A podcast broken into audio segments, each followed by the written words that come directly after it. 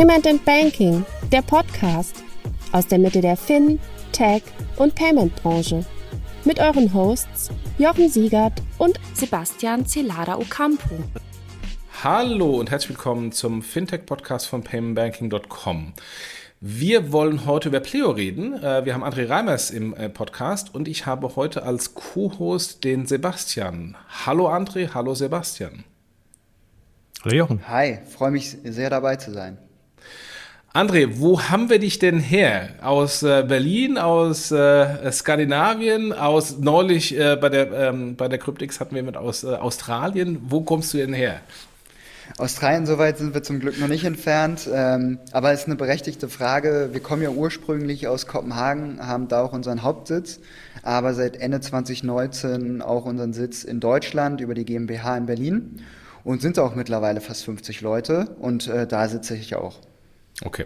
Kannst du mal ganz kurz was zu dir sagen, wer du bist, was du bei Pleo machst, ähm, etc.? Gerne. Ich bin ähm, seit ungefähr anderthalb Jahren bei Pleo dabei, ähm, bin, bin der Head of Sales bei Pleo für unseren deutschen Markt und ähm, in der Rolle so teilweise von, von Marketing und Sales-Themen äh, Pleo in Deutschland gerade.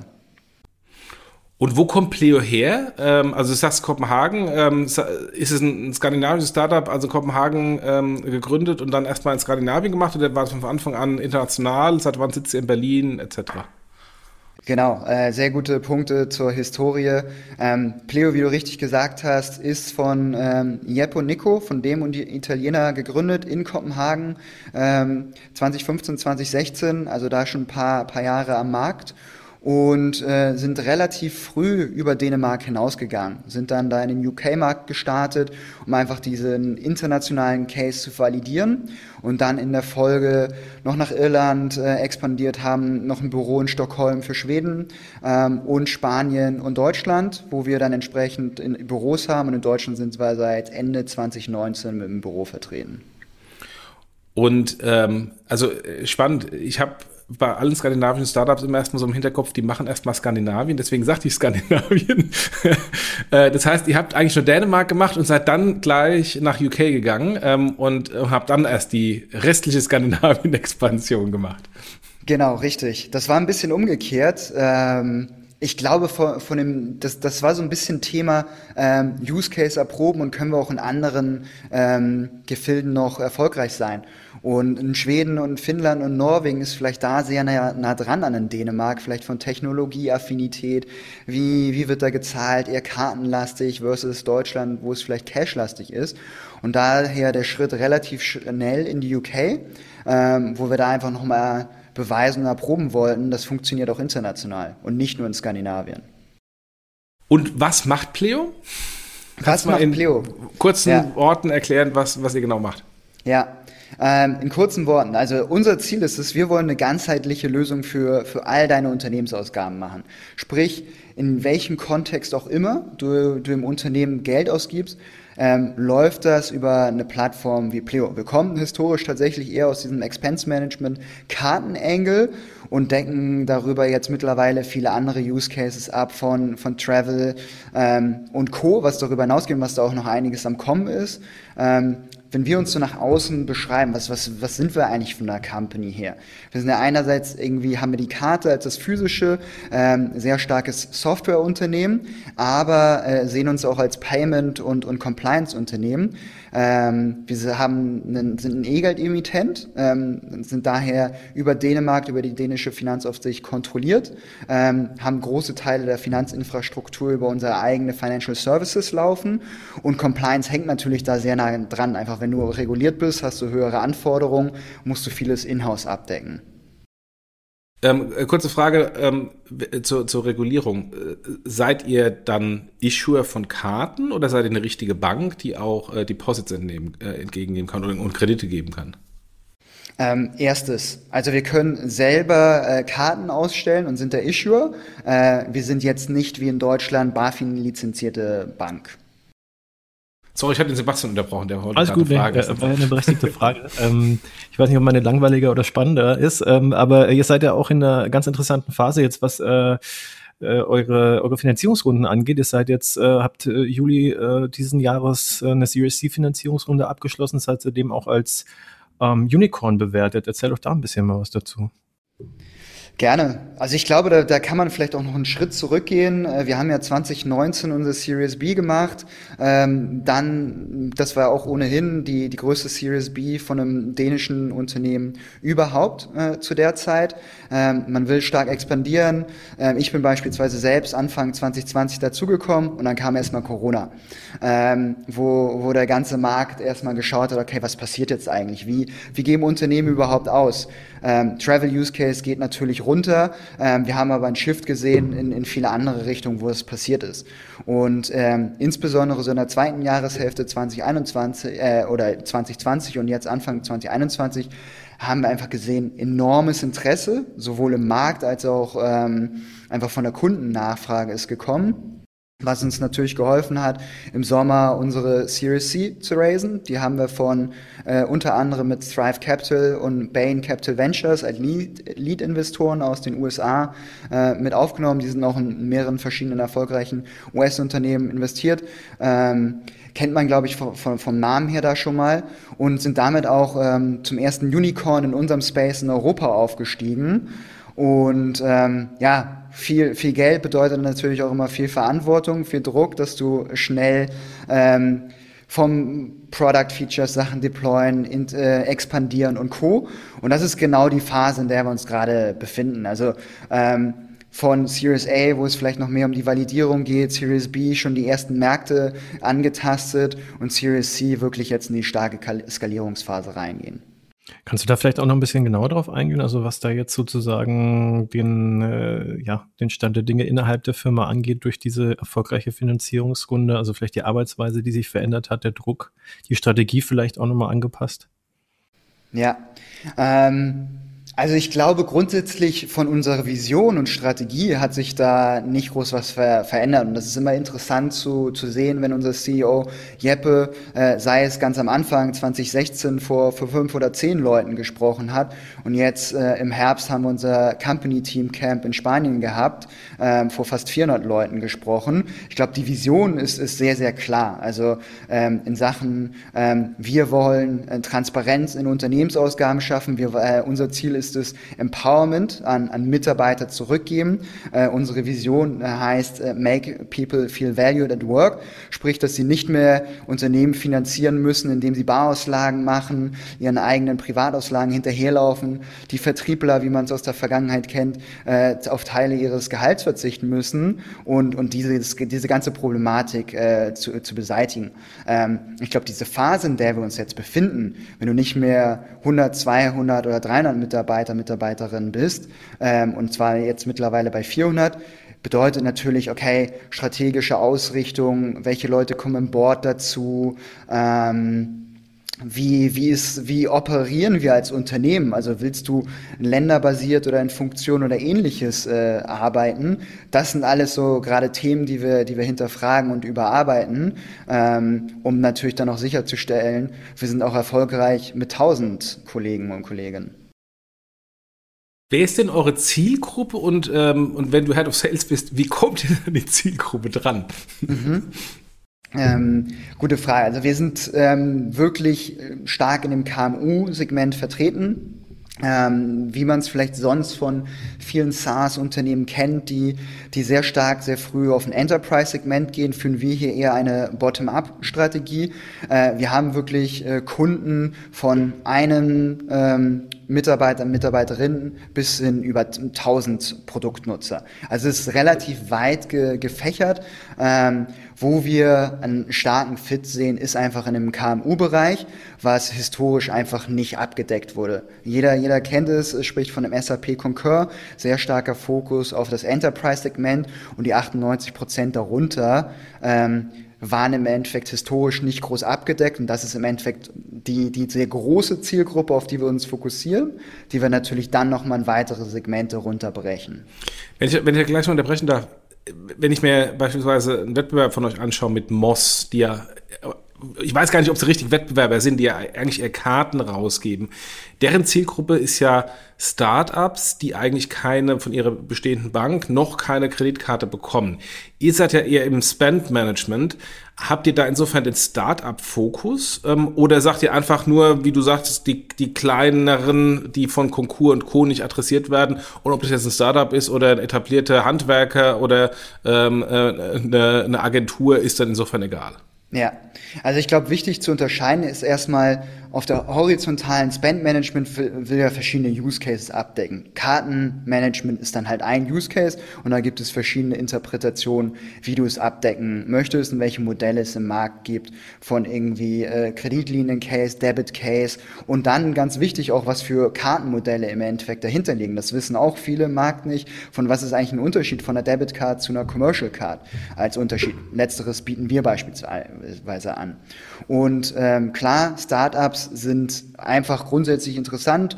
Die, die nutzen schon vermutlich sehr viele SaaS-Lösungen, die sind sehr tech-affin, die sehen vermutlich sehr schnell ähm, den Use Case und den Nutzen. Ähm, daher auch für uns, wir, wir, wir sprechen in ICPs, also in Ideal Customer Profiles, definitiv interessant für uns. Aber es gibt hier noch ein paar andere ICPs, die, die sehr relevant für uns ist. Und das ist da, hängt da sehr stark dann von ab, wie gibt so ein Unternehmen eigentlich aus? Ähm, wie ist das, wie vielfältig ist das? Und ähm, also nicht beispielsweise nur online oder nur offline, sondern wie kann man hier verschiedene Use Cases abdecken? Und natürlich auch, wie affin äh, sind diese Personen. Das ist dann oftmals die Persona, die dahinter stecken beim Unternehmen. Ähm, eine KMU oder Mittelständler kann auch super, super affin für solche Themen sein, ähm, wenn die sich gerade viel damit beschäftigen und gerade hier vielleicht schon das Salesforce für das CRM und noch weitere Tools eingestellt haben und gegebenenfalls da manchmal von einem Mindset her gegebenenfalls sogar weiter sind als ein Startup. Und wie kommt ihr an die dran? Also wie, wie akquiriert ihr eure Kunden? Ja, ähm, also ich glaube, da gibt es verschiedenste Channel von äh, Marketing getrieben, Sales getrieben oder Partnerships äh, getriebene Channels, die wir haben, äh, Marketing getrieben. Ich glaube, man sieht es aktuell auch sehr viel im Markt, dass sehr performance-driven ähm, hier was passiert und das ist auch ein, auch ein starker Channel von uns. Ähm, Sales natürlich ähm, ein Outbound-Channel und äh, Partnerships, Angle sind auch nochmal verschiedene Channels, in die wir wieder dann runterbrechen. Ähm, ein großer für uns ist tatsächlich, sind tatsächlich Steuerberater die, die dann natürlich selber einen sehr großen Wert über eine Lösung wie Pleo haben und äh, wo wir halt einfach gesehen haben, okay, es ist eine super Lösung für den, für den Endkonsumenten, also den Nutzer, für das Unternehmen, aber insbesondere im KMU-Bereich und mit einer Marktstellung wie ein DATEV auch ein super relevantes Thema für Steuerberater, die in den letzten Jahren ja mehr und mehr daran arbeiten, wie können wir uns eigentlich oder unseren Berufsstand auch digitalisieren und dabei sein. Ja, okay, spannend. Sebastian, wolltest du noch was? Also ich finde es ja auch ganz spannend, grundsätzlich mal zu sehen, also dass es auch äh, Fintechs gibt, äh, die den Steuerberatern nicht gefährlich werden können. Es gibt ja da so ein paar wie äh, Contest zum Beispiel, die äh, sind da so ein bisschen anders positioniert. Aber ihr, ihr seid sozusagen gute Freunde der Steuerberater. Genau, also bei uns ist ähm, der Steuerberater ähm, kein direkter Kunde. Äh, wir haben wirklich ein Angebot, was zugeschnitten ist auf den Steuerberater. Und man muss sich vorstellen, als Steuerberater in Deutschland hast du wahrscheinlich 50, 100 oder mehr Mandanten, die du zu managen hast. Und du hast den historischen Weg immer noch gewählt, über hinterherlaufen. Du musst viel, du musst wirklich die ausgelagerte Buchhaltung machen für die Unternehmen. Und das ist so ein großer Schritt, insbesondere im Kartenbeispiel, wo wir angefangen haben, wo es einfach nicht diese Schnittstelle historisch gab zwischen Karten und, ähm, und Dativ als Beispiel. Ich spreche immer von Dativ, es gibt natürlich noch viele andere Systeme, ähm, wie ein Safdesk oder LexOffice und bei größeren Unternehmen ist dann NetSuite und Co. vielleicht der Fall oder Microsoft Business Central, aber in Deutschland ist Dativ halt einfach riesig. Diese Verbindung gab es einerseits nicht und es wurde halt extrem viel manueller Aufwand und Arbeit geleistet auf Steuerberaterseite und die haben beispielsweise so ein, so ein eigenes Produkt, was wir für Steuerberater entwickelt haben, haben sie im Endeffekt ein, eine, eine Partnerlösung, mit denen sie all ihre Mandanten managen können. Und daher, genau Sebastian, wie du es gesagt hast, eigentlich viel mehr für den Steuerberater gebaut, als diesen Steuerberater zu ersetzen. Im Markt jetzt, äh, wo seht ihr euch da positioniert? Also wenn man jetzt mal Richtung Konkurrenz geht zum Beispiel? Ja, ähm, ich glaube, das ist ähnlich, was wir am Anfang schon mal gesagt haben. Also wir haben schon schon Ansatz, dass wir eine Bottom-up-Strategie fahren. Wir sind sehr agnostisch von von dann Unternehmensgröße oder Industrie, außer dass wir sagen, okay, Enterprise-Segment, das das machen wir nicht. Aber aus meiner persönlichen Sicht ist es auch ein SAP Concur als einziges ent reines Enterprise-Produkt, was es so da im Markt gibt. Ähm, sprich, hier sind wir relativ breit aufgestellt und ähm, unser Sweet Spot ist natürlich hier bei den KMUs. Also ähm, wenn du alles von, von ähm, über zehn Mitarbeitern bis zu mehreren hundert Mitarbeitern hoch. Lass mich noch mal ganz kurz da nachfragen und verstehen. Ähm, also wenn ich Concur angucke, das ist ja ist ja Expenses. Also ich bin Vertriebler, wie du am Anfang gesagt hast, und bin da irgendwie auf, auf, auf Dienstreise und äh, habe mein Hotel, Taxi, ähm, vielleicht das Abendessen äh, in der Abrechnung. Ähm, ist das der Sweet Spot bei euch oder geht ihr generell ins, ähm, ins ähm, Spend Management ähm, oder gar schon Procurement, ähm, dass ich da meine äh, AWS, äh, meine Marketing Cloud Dienstleistungen etc. etc. mit einkaufe? Ja, ähm, sehr guter Punkt. Also grundsätzlich von der Ausrichtung her, glaube ich, muss man erstmal unterscheiden. Unsere Vision und wie wir denken, wie wir und wie Unternehmen zukünftig ähm, agieren, ist in Form eines Delegated Spend. Sprich, es wird jetzt nicht, also klar, es wird immer in großen Unternehmen zentralisiertes Procurement geben, um einfach da die Prozesse zu vereinheitlichen und Kosten zu reduzieren. Es gibt auch verschiedene Tools, die in diese Richtung gehen. Ähm, Delegated Spend bedeutet im Endeffekt eher mehr Verantwortung und Vertrauen und Unabhängigkeit in die einzelnen ähm, Personen zu geben. Das ist, glaube ich, erstmal ganz wichtig, wie, wie unsere Hypothese ist, wie wir glauben, wie sich die Zukunft entwickeln wird und wie wir unser Produkt daraufhin entwickeln wollen oder ausrichten wollen. Sprich, beste, beste Nutzerakzeptanz und Nutzerfreundlichkeit ähm, für den Endkonsumenten und gleichzeitig die, die Kontrolle und Transparenz für die, für die Finanzseite.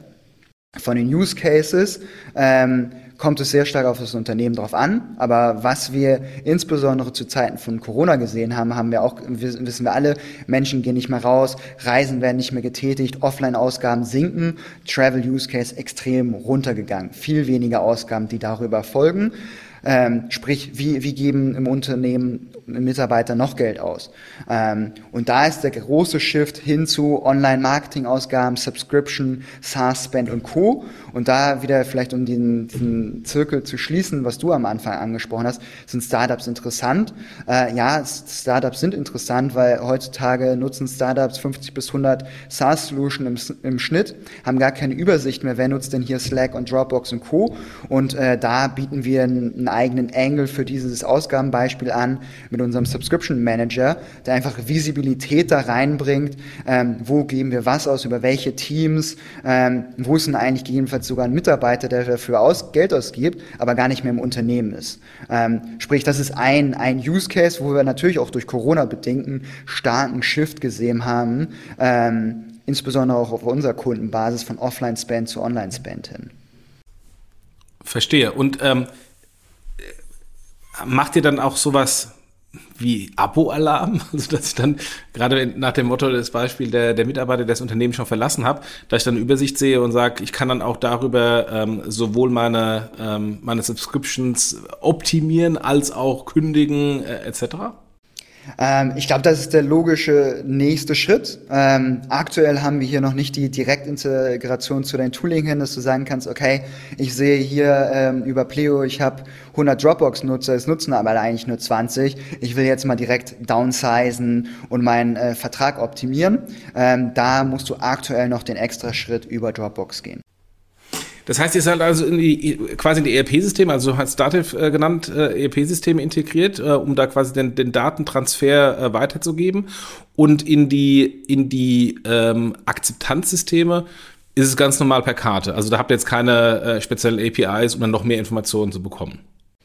Ähm, genau, ich glaube, ein ganz wichtig, also es gibt hier verschiedene Komponenten. Ich glaube, ein ganz wichtiger Punkt, ich hatte eingangs erwähnt, ähm, wir sind auch selber ein E-Geld-Emittent, wir sind eine äh, Payment äh, Company und da ist ein gro sehr großer Vorteil, dass halt, wenn jedes Mal über deine Karte eine Ausgabe getätigt wird, ähm, wir hier jetzt nicht die Notwendigkeit haben, über OCR oder irgendwie über den Weg über einen Dropbox oder ähnliches gehen müssen, sondern diese Daten von einem Mastercard ähm, aufbereiten können und direkt diese Ausgaben in Echtzeit auf dieser Ausgabe dann widerspiegeln können. Sprich, du hast eigentlich gar keine Fehleranfälligkeit mehr wie im Vergleich zu einem OCR und hast diese ganzen Informationen ohne den Umweg zu gehen und dir die Information aus irgendeiner Inbox oder ähnliches oder einem Online-Portal zu ziehen.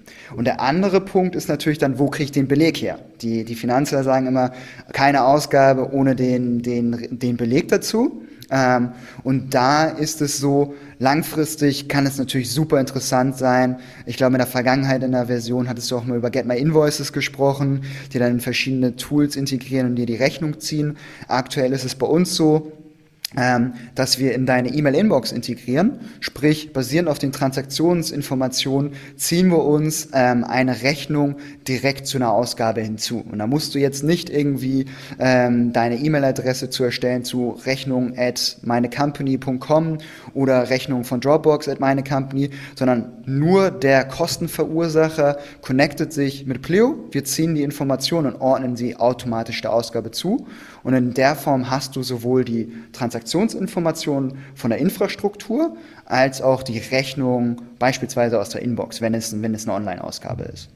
Okay, weil nämlich, äh, da wollte ich mich gleich reingehen mit dem, mit dem Beispiel, äh, wir nehmen die äh, Kreditkartendaten und feeden das dann in die ERP-Systeme rein, weil ähm, da gibt's ja dann, äh, der Teufel liegt ja im Detail, also guck dir eine Hotelrechnung an, äh, die Hotelrechnung hat, oder die Hotelübernachtung hat einen anderen Mehrwertsteuersatz ähm, als der Konsum von der Minibar, als der Konsum vom Frühstück. Dafür braucht ihr dann die Rechnung, um das dann aufzuteilen. Genau, und dafür hast du ja dann äh, verschiedene ähm, Kostenkategorien oder Steuercodes oder ähnliches, die dann dahinterlegt sein werden. Da hast du dann immer noch die Möglichkeit in Pleo, äh, und das ist was, nennen wir dann so ein bisschen wie der digitale Schreibtisch des Buchhalters, wo wir verschiedene Nutzer im Endeffekt abdecken. Von vielleicht der CFO, der möchte die Sichtbarkeit haben, der möchte die Dashboards sehen, wo geben wir Geld aus, ähm, der Finanzler, der vielleicht in die Tools reinschaut und die Buchhalter, die dann halt eine einfache Art und Weise sehen, haben wollen, nicht dass am Ende des Monats ähm, die Kreditkartenabrechnung zu bekommen, sondern in Echtzeit das zu sehen. Und das ist, wie gesagt, der Punkt, wo wir von einem digitalen Schreibtisch sprechen. Ein Buchhalter kann all die Unternehmensaufgaben dann in ein View sehen, nach bestimmten Kategorien, Kosten, Stellen, Projektnummern oder ähnliches, ähm, dies filtern und dann bei deines Beispiel, was du genannt hast, runterbrechen und sagen, okay, diese Ausgabe ähm, war Hotelkosten, Übernachtungskosten, dies war Verpflegung, äh, dies war gegebenenfalls sogar ähm, ein Tipp und da können wir das in den entsprechenden Kategorien und Steuercodes runterbrechen und dann in unser ERP-System überführen. Und alles ist bereits vorkategorisiert und die Buchhaltung ist im Endeffekt in Pleo getan. Okay, verstanden. Könnt ihr irgendwas sagen oder kannst du äh, ganz konkret irgendwas zu harten Zahlen sagen Richtung Umsatz? Ja, ähm, also Umsatz ist etwas, was wir nicht nach außen hin äh, kommunizieren. Ähm, was wir, was wir so ein bisschen, äh, wovon wir sprechen, ist die äh, Anzahl der Unternehmenskunden, die wir haben. Ähm, wir haben beispielsweise europaweit über 20.000 Unternehmen, die die Pleo mittlerweile nutzen. In Deutschland sind das über 2.000 Unternehmenskunden und wir sehen mehrere hundert oder tausend Kunden, die jeden Monat hinzukommen. Und ich glaube, dann kannst du es natürlich so ein bisschen in Nutzer äh, runterbrechen und approximieren. Ähm, ich glaube, das Wichtige ist hier immer, ähm, in den Unternehmen auch von den Nutzern zu sprechen, weil hier kannst du so ein bisschen die, die ähm, Umsetzung und auch Anwendung des ähm, Systems argumentieren. Unsere Argumentation ist, je mehr äh, Leute es im Unternehmen nutzen, desto weniger andere verschiedene Tools musst du nutzen. Deswegen sehen wir uns hier so ein bisschen in der Konsolidierung von verschiedenen Tools, die, die es historisch gab. Und natürlich, desto erfolgreicher kann so ein Tool auch sein. Deswegen ist da auch unser Ansatz optimiert auf Nutzerfreundlichkeit. Ein Tool und ein SaaS-Tool äh, kann nur erfolgreich sein, wenn es von dem Endnutzer angenommen wird, wie die Nutzbarkeit möglichst hoch ist und nicht nur auf die fünf Finanzler optimiert werden, aber kein, kein Mitarbeiter, Mitarbeiterinnen und Unternehmen nutzt diese App oder äh, reicht vielleicht die Belege darüber ein. Ich muss weiter den, den Mitarbeitern hinterherrennen. Und das ist dann so ein bisschen die Kennzahlen, worauf wir auch optimieren. Ähm, sowohl natürlich ganz, ganz oben gesehen die Art von Unternehmen oder wie viele Unternehmen wir haben, aber insbesondere im Unternehmen auch die, die Durchdringung äh, bei den Mitarbeitern und Mitarbeiterinnen.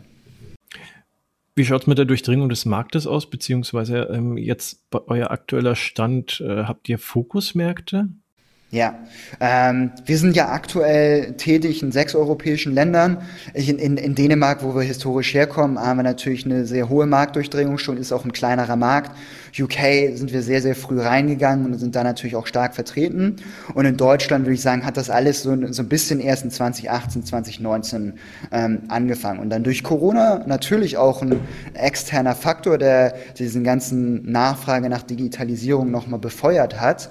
Ähm, wenn du Deutschland anschaust und schaust, wie viele Millionen Unternehmen es hier gibt, vielleicht es dann nochmal weiter runterbrichst in bestimmte Größenordnung, äh, sind wir hier, glaube ich, noch sehr, sehr früh im Markt. Man spricht ja so von 1% repräsentiert vielleicht das Enterprise-Segment, die restlichen 98 bis 99 Prozent sind die KMUs.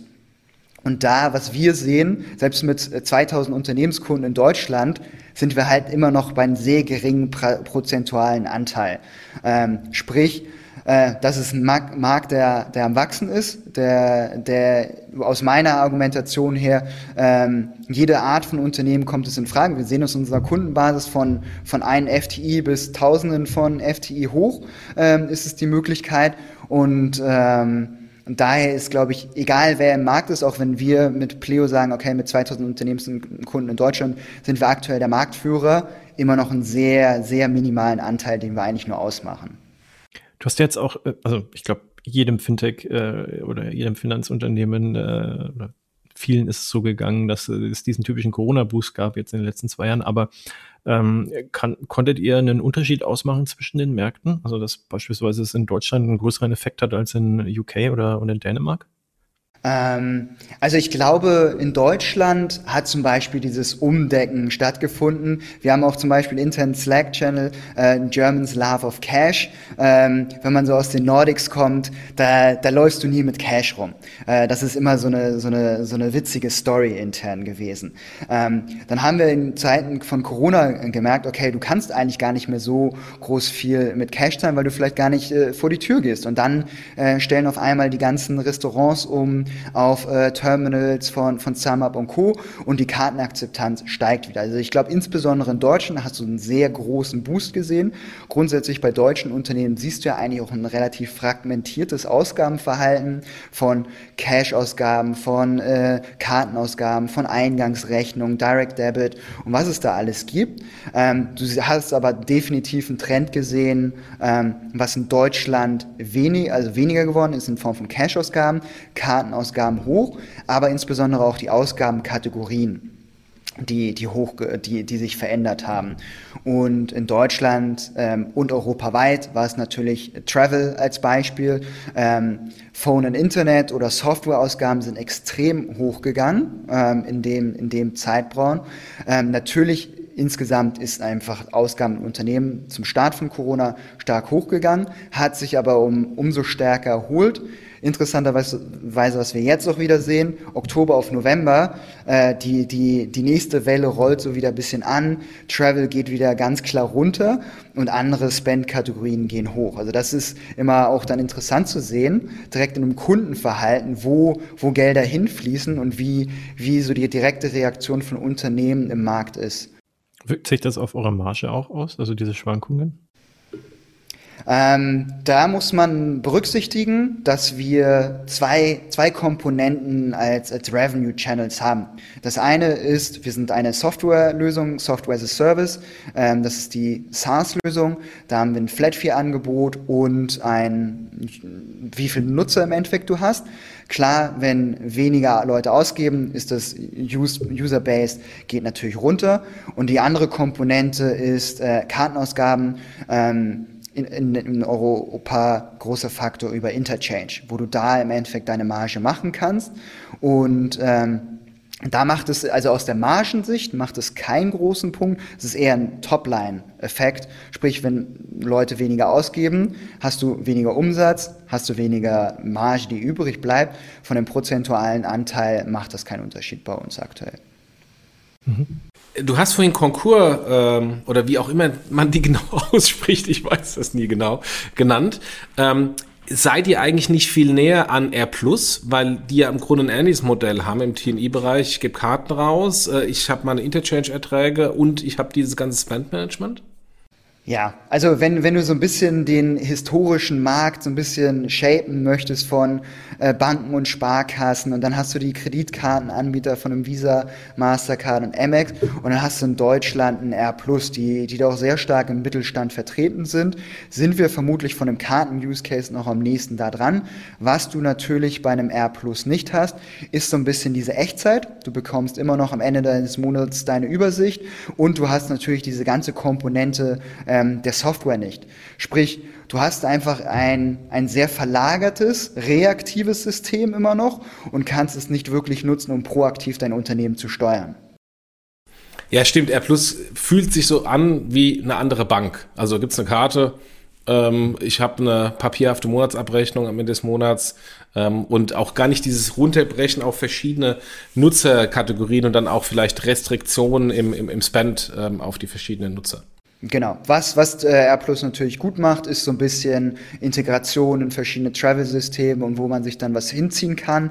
Ähm, das ist, glaube ich, wo man nochmal R Plus unterscheiden kann zu einer klassischen Bank oder vielleicht ähm, den großen Kreditkartenanbietern, aber diese gesamte Software-Komponente fehlt. Und das ist auch was, was der Markt halt historisch auch gesehen hat. Du hast entweder Karte gehabt oder du hast Software gehabt, wo dann halt auch Software-Only-Produkte im Travel-Bereich sind, aber es gab nie diese Fusion von Karten, Software zusammen und dann im Endeffekt die Möglichkeit, es direkt in deine Buchhaltung zu integrieren, wo wir beispielsweise 2020 die ersten in Deutschland überhaupt waren, die diese Integration zu Kartenausgaben und Software zu einer, zu einer DATEV beispielsweise gebaut haben. Ähm, ich wollte, du hast gerade in Partnerschaften schon äh, gesagt, in Integration. Ähm, da wollte ich nämlich noch mal reingehen und äh, noch ein bisschen genauer verstehen. Also du hast vorhin gesagt, ihr bekommt die Rechnungen über quasi Zugang auf das E-Mail-Postfach. Jetzt ähm, habe ich beispielsweise mit das Problem, wenn ich mit ähm, einem der Rolleranbieter. Lime. Wenn ich mit Lime ähm, einen Roller nutze äh, oder das Lime Bike in Berlin, äh, bekomme ich nie eine E-Mail. Das nervt mich nämlich immer. Muss ich mal in die App reingehen und letzte Fahrten anmachen, mir einen Screenshot machen, um das in die Spesenabrechnung zu geben. Habt ihr insofern auch ähm, Connections in die verschiedenen äh, Mobility und, und Travel Apps, um da die Daten schon zu bekommen? Vielleicht auch die Daten da ähm, anders als in einem PDF in einem, in einem maschinenlesbaren Format gleich zu bekommen wo ihr genau wisst, das ist jetzt die Mehrwertsteuer, die müsst nicht interpretieren. Mhm. Ja, ich glaube, das ist ein super wichtiger Punkt, weil ich glaube, die Vision sollte irgendwann dahin gehen. Ich muss gar nicht mehr meinen mein Beleg abfotografieren, wenn es eine Online-Ausgabe ist oder die noch irgendwo ziehen. Diese Systeme sind so integriert. Ich habe eine Ausgabe getätigt, es ist äh, buchhalterisch vorkategorisiert und der Beleg ist äh, dran. Ich glaube, das ist, das ist genau die richtige Idee und Vision, wo es hingeht. Äh, wir haben uns den Markt da mal angeschaut und leider ist er halt sehr fragmentiert, worüber diese Informationen kommen. Ist es der, der Merchant, also ein Lime, worüber die Ausgabe getätigt wird? Oder ist es das Terminal, wie ein SumUp oder ähnliches? Und wo kriegst du diese Ausgaben her? Ähm, deswegen haben wir aktuell diesen Weg über den E-Mail-Posteingang gewählt. Zukünftig äh, wird es definitiv in die Richtung von API-Integration gehen und dass wir halt einfach schauen, okay, was sind denn eigentlich unsere Top 20 Merchants als Beispiel und worüber können wir uns das ziehen? Und wie sieht's aus mit Partnerschaften? Ähm, also letztendlich Zugang zu euren Zielgruppen. Macht es Sinn, da über Neobanken nachzudenken, die solche Lösungen nicht haben ähm, oder nur nur 15 Karte haben?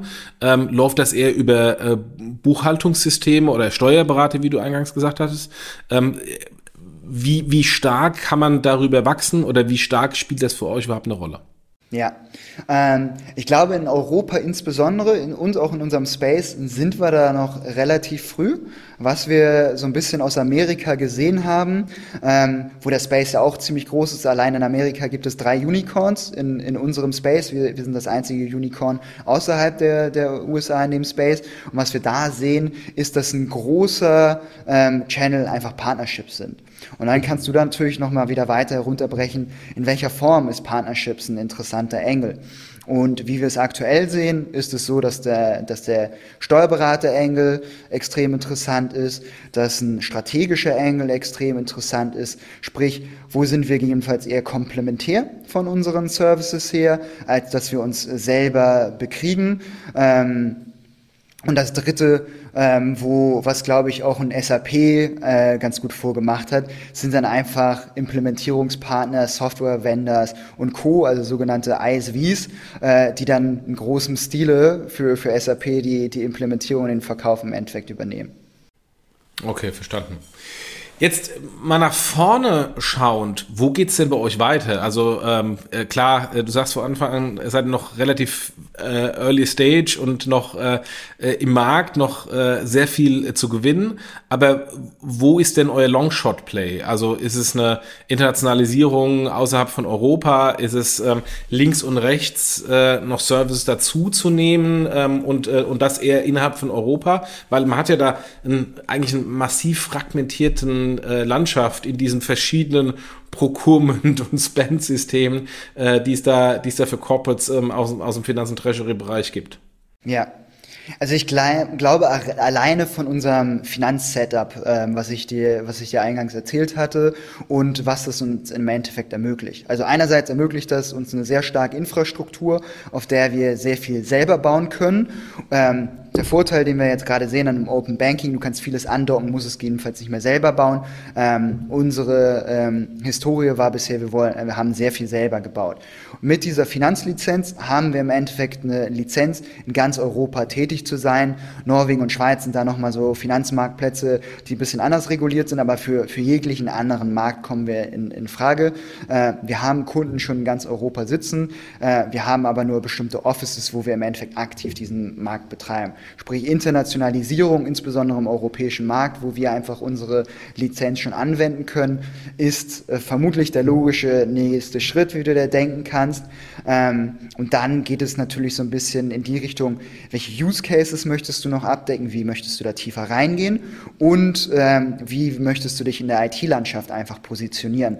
Ähm, das ist zumindest so ein bisschen der Trend, den wir von unseren Kunden hören, dass ähm, mehr und mehr Tools es gibt.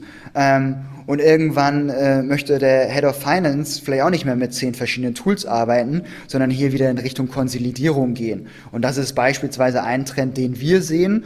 Und ähm, du hattest das Beispiel eben angesprochen, wie kann ich mich da noch enger verzahnen in der IT-Landschaft, ähm, wo wir definitiv in, über Integration auch noch tiefer reingehen wollen. Wen seht ihr denn als, als potenziellen Exit-Kanal? Äh, ist ein Exit-Kanal ein IPO? Äh, ist ein Exit-Kanal ein Sale an irgendeiner großen B2B-Anbieter, also hier eine Microsoft, eine SAP etc.? Ähm, ist das überhaupt schon überhaupt ein Thema? Ähm, oder sagt er erstmal ausblenden, äh, Fokus nächsten zwei Jahre Execution? Ja, also wir, wir haben ganz klare Ziele äh, bis 2025 uns äh, vorgegeben und ähm, Exit ist da eigentlich überhaupt gar kein Thema. Äh, ich glaube, die Company wurde von vornherein so gebaut, nicht auf ähm, schnelles Wachstum und auf Exit zu optimieren, sondern eine eigenständige Company zu bauen, die dann auch ein nachhaltiges Modell schaffen kann ähm, und eher potenziell in Zukunft in eine, in eine Richtung sich entwickeln kann, dass wir selber äh, konsolidieren und Unternehmen übernehmen. Und unser, wir haben vielleicht jetzt den Unicorn-Status erreicht. Ähm, wir haben jetzt eben mal ein bisschen den Vergleich gemacht, wie viele Unternehmen nutzen Deutsch, in Deutschland eigentlich Pleo. Und wir befinden uns eigentlich in diesem Markt noch sehr, sehr am Anfang. Und daher ist unser Ziel eigentlich eher äh, so ein Klarna wie in Europa oder ein Stripe in, in Amerika, wo wir hingehen wollen und das eigenständig zu be bewerkstelligen, anstatt den Exit zu wählen. Und dann, wenn du den eigenständige Route gehst, ist natürlich irgendwann die Route ähm, IPO, weil wir sind auch alle dann Venture finanziert und die wollen, wollen ja einen Exit haben. Und dann bleibt eigentlich noch die Möglichkeit des IPOs. Ja, aber was, was, was da immer ähm, äh, sehr spannend ist, jetzt mal aus PI-Perspektive, ähm, ich habe hab ja vorhin gesagt, dieser fragmentierte Markt, ähm, dass, dass es da irgendjemand gibt, der im Grunde sowas baut wie, wie ein SAP, aber nicht für die großen Corporates, weil der Markt ist ja schon, ist ja schon durch, sondern für die, für die SMBs und da verschiedene Lösungen ähm, zusammenführt als ein quasi softwarebasiertes generelles ERP-System, was eben nicht nur ERP macht, sondern eben die ganzen Services links und rechts ähm, auch mit anbietet, bis hin gegebenenfalls zu Steuerberatung. Ja, ähm, das, ist, das ist definitiv unser Ziel, wo es hingeht. Ähm, ich glaube aber nicht, dass es ähm, einen Player geben wird, der diesen Markt beherrschen wird. Also man sieht es ja einfach schon im, im Kartensegment, wo du, ähm, wo du ein Amex, ein Mastercard und ein Visa hast. Das sind alles drei insgesamt riesige Unternehmen mit einer Marktkapitalisierung von mehr als 100 Milliarden. Ähm, und genauso wird es, glaube ich, in unserem Space, auch wenn wir was Neues in der Richtung bauen und natürlich auch irgendwann die, die klassischen Player vermutlich nachziehen werden. Ähm, wahrscheinlich geografisch fokussiert größere Player geben. Mhm. Okay, okay. Ich bin eigentlich durch mit meinen Fragen. Sebastian, hast du noch was? Ich hätte tatsächlich noch eine Frage, die mich interessiert. Und zwar, ähm, du, ihr entwickelt ja fleißig euch weiter. Und äh, wenn man beim Thema Entwickeln ist, äh, frage ich mal ganz äh, banal, wie viele Entwickler habt ihr eigentlich so prozentual gesehen? Weil ich glaube, das ist, kann ich mir vorstellen, jetzt euer, eure größte Baustelle, denke ich mal. Und wenn ihr neue, neue Stellen ausschreibt, also ich bin gerade auf der Karriereseite, ich versuche das gerade mal live zu recherchieren, aber ich glaube, da bist du besser im Bilde. Ja, also ich glaube, sowohl der aktuelle Headcount als auch die Karriereseite spiegelt das ganz gut wider. Ähm, Momentan sind wir 400 Kollegen und Kolleginnen. Wir stellen jeden Monat ähm, fast an die 30 Leute neu ein. Wir haben über 50 offene Jobs äh, rein auf unserer Karriereseite. Ähm, aktuell ist es so, dass circa ein Drittel ähm, der Organisation Engineering und Product ist. Wie kommt ihr an die Leute? Also wie löst ihr euer Recruiting-Problem? Ja, ich glaube, das ist, das ist ein Problem, was alle Unternehmen haben. Exakt, ja. Ähm, nicht nur im Engineering-Bereich, auch im Vertriebsbereich und Co. Ähm, unser Ansatz ist, wir sind ähm, sehr remote-freundlich und insbesondere auf der Engineering-Seite haben wir eigentlich Engineers auf der ganzen Welt sitzen. Also wir haben zum Beispiel auch in Kanada einen Engineering-Hub, wo wir, wo wir ein größeres Team sitzen haben. Aber andererseits haben wir auch Engineers sitzen von Thailand bis Mexiko. Ähm, natürlich auch viele von den sitzt einfach bei uns im, im Headquarter in, in Dänemark.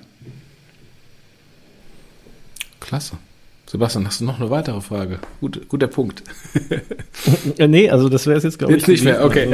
Also, also wie, wie viele seid ihr jetzt nochmal in, in, in Deutschland? In Deutschland sind wir an die 50. Okay. Und ihr sitzt in Berlin. Und wo in Berlin? Mitte wahrscheinlich? Genau, in Berlin Mitte. Aber ähm, das, also es wird vermutlich auch da in dem Mittelraum bleiben. Wir werden in Kürze umziehen. Wir waren Anfang des Jahres noch zehn Leute, jetzt sind wir mittlerweile auf 50 gestiegen. Ähm, da, da brauchen wir schleunigst mehr Platz. Die nächsten Monate Trotz sind remote. natürlich etwas genau. Die, die, die nächsten Monate sind natürlich ein bisschen zu beobachten, wie, wie das Office-Leben so ein bisschen weitergeht. Ja, sehr spannend. Ja, spannend. Also vielen, vielen Dank für die ganzen Insights. Ähm, ähm, sehr spannender, ähm, sehr spannendes Segment, was noch ähm, sehr viele Optimierungspotenziale hat. Ähm, ich ähm, äh, nutze jetzt ähm, die Großkundenlösung für Spesen, also Konkurs. Ähm, und jedes Mal, wenn ich das machen muss, einmal im Monat ähm, äh, vergeht fast ein halber Tag, ähm, das alles da in diese mich da durchzuklicken. Ähm, und ähm, und da stelle ich immer wieder fest, da ist noch extrem viel Potenzial zur Optimierung da, vor allem ähm, alleine die Zeit, die da reingeht, sei es jetzt dann von einem persönlich oder von Assistenten, ist ja erstmal egal, aber äh, allein die Headcount-Kosten, wenn man die alle zusammenzählt ähm, in, in diesem Bereich, was das kostet äh, und sprich, was dann auch ein Riesenpotenzial da ist. Und das in Kombination mit Tech ist natürlich äh, eine wunderbare Möglichkeit, das äh, alles zu optimieren. Insofern vielen, vielen Dank für die ganzen Insights. Sehr gerne. Danke euch beiden. Danke Haben wir denn noch was vergessen zu fragen, bevor wir Schluss machen? Was du noch loswerden wolltest? Ähm, ich finde, es war, war, ein angenehmes Gespräch. Wir haben so allgemein in, von Trends zu Pleo und den Markt gesprochen. Ähm, ich bin alles losgeworden, ähm, was ich mit euch äh, teilen wollte. Sebastian, hast du ebenfalls noch eine Frage? Nichts, was mit dem Podcast zu tun hat. ja, vielen, vielen Dank, André, und äh, hoffentlich mal zu einer der, der äh, Payment Banking Konferenzen. Ähm, also ich glaube, das ist ein Thema, äh, was man auch mal auf der Bühne äh, besprechen sollte. Insofern äh, jetzt schon mal, auch wenn die Konferenz noch nicht klar ist, äh, schon mal eine Einladung. Ich komme darauf gerne auf dich zurück, wenn du Lass magst. Lass uns das gerne machen. Alles klar, dann vielen Dank für alle Zuhörer und äh, macht's gut und wir gehen jetzt in die After Show. Tschüss. Bis dann, ciao.